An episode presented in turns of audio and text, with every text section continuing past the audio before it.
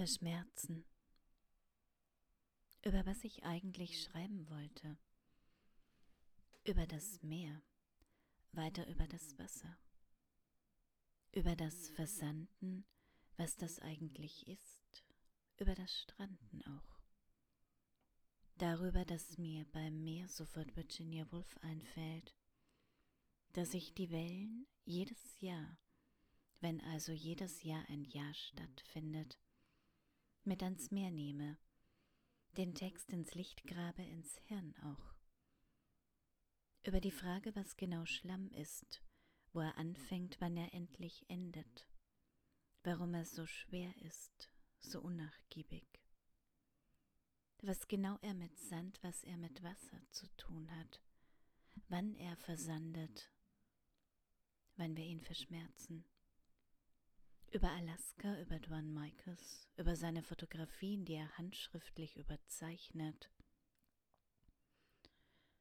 über eine Sittengeschichte weiblicher Dessous, die ich dieser Tage in der Abtei von Mittelburg finde, vielmehr im dortigen Altarraum, der kein Altarraum, sondern ein Bücherflohmarkt nun ist, die Sittengeschichte wiederum ein Buch, das mit schwarzer Spitze überspannt ist, so dass ich nicht widerstehen kann, es anzufassen, allein der Haptik willen, und den Titel mehrmals laut sage, damit ich auch wirklich verstehe, dass ich in einem Kirchenraum ein erotisches Werk rausziehe. Aber warum nicht, denke ich. Darüber auch, dass ich wenig später Conny Palmen im Regal finde, dass ich eine Essaysammlung einpacke, die ich schon besitze, ohne es zu wissen offenbar, und einen Gedichtband von Peter Verhest, den ich nicht kenne, dessen Band aber im Prometheus Verlag erschienen ist, wo sonst die Sachen von Conny Palmen erscheinen, die sich nun in meinem Regal zu doppeln beginnen, darüber dass ich das in diesem Moment noch nicht weiß und also diesen Band einpacke, der Alaska heißt.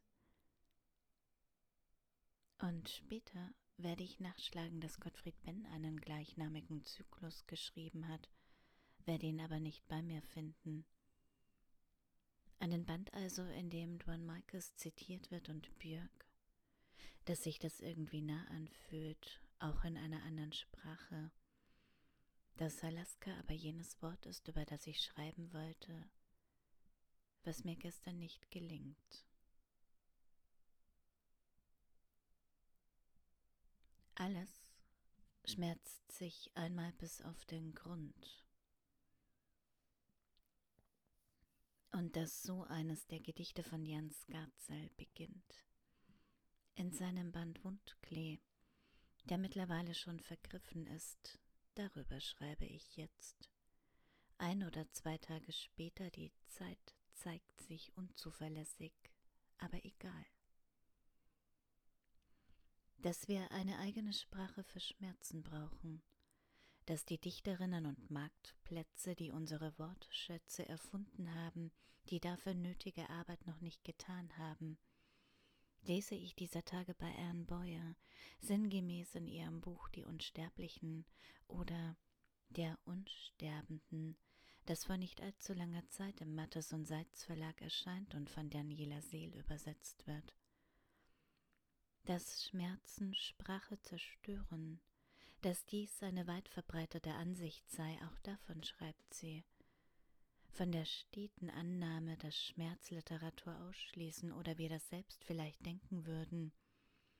Und sie zieht Hannah Arendt heran, deren Vita aktiva darin die Formulierung, dass Schmerz die privateste aller Erfahrungen sei, die sich schlechterdings nicht mehr mitteilen lasse. Alles schmerzt sich einmal bis auf den Grund. Darüber schreibe ich nicht nur, darüber also denke ich immer wieder dieser Tage nach natürlich. Es liegt ja auf der Hand. In unmittelbarer Nähe geht es ums Verschmerzen von Verlust, von Ängsten, von Verletzungen unterschiedlichster Art. Und ich schreibe diesmal nicht entlang dem Wetter, nein. Ich sitze einfach da. Oder wie Friederike Mayröcker schreibt, Ich sitze einfach nur grausam da, während die Tage einfach weitergehen, die Welt eine schnelllebige ist. Und ich jeden Morgen aufstehe, Treppen hinuntergehe, Wasser aufsetze, es zum Kochen bringe, währenddessen einen alten Filter aus Porzellan auf die Kanne setze, Kaffeepulver hineingebe, vielleicht etwas zu viel, zu wenig, wer weiß das schon in diesem Moment. Dann das Wasser aufgieße, dem Geräusch kurz lausche, sehe, wie sich das Wasser ins Pulver mengt, welche Melange entsteht. Zwischen trocken und nass, so wie hier, als der Regen sich in den Sand, in den Staub mischt. Eine Ahnung von Schlamm am Morgen. Und erste Bläschen entstehen ein Geblubber. Seltsam leicht dunkel der Geruch von Kaffee und dann hörbar, wie Kaffee durch den Filter in die Kanne rinnt, wie er den Boden bedeckt und ich immer weiter Wasser aufgieße, mir Zeit dabei lasse. Der Morgen noch so etwas Unbestimmtes hat, bevor ich dann zum Schreibtisch gehe, die Kaffeetasse in der Hand sie abstelle. Alles schmerzt sich einmal bis auf den Grund. Und der Zeit eine Verlangsamung einpräge, seltsam präsent bin, warum auch immer, vielleicht um besser verstehen zu können, was passiert in diesen Tagen und Wochen, in denen sich hier ein kollektives Wir manchmal überraschend einstellt, einfach da ist, ohne dass jemand etwas dafür getan hätte, und dass sein Staunen eine Freude ist, und ebenso schnell verschwindet es wieder zwischen Nachrichten, neuen Tagen und frischem Kaffee. Und der Morgen ist weiter unbestimmt. Es ist weder warm noch kalt, ich weiß nicht genau, was ein Wort ist und was nicht. Und zwischen den Morgen und den Abend schiebt sich ein ganzer Tag.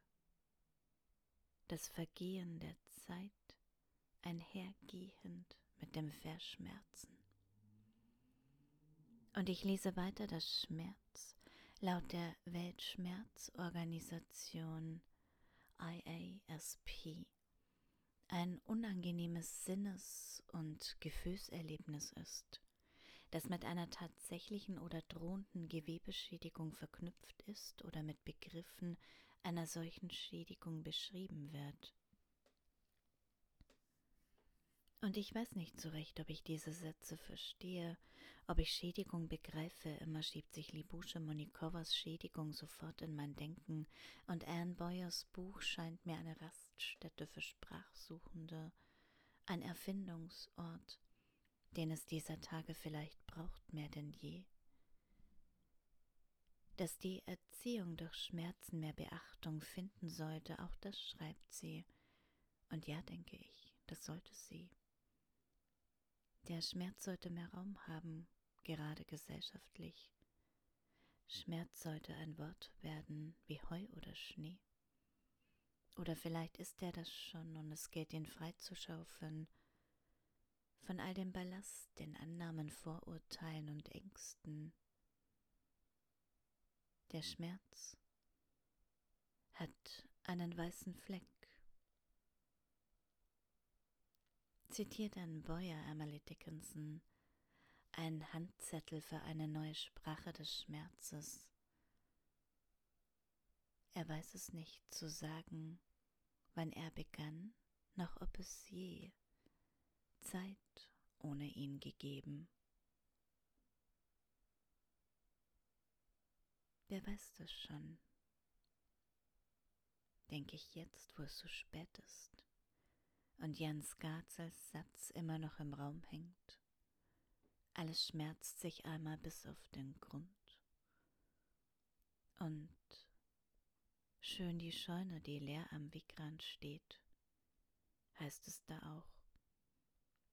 Und ich fülle sie, fülle sie mit neuen Wörtern, all jenen, über die ich noch schreiben will, die ich fair schreiben, verschmerzen will,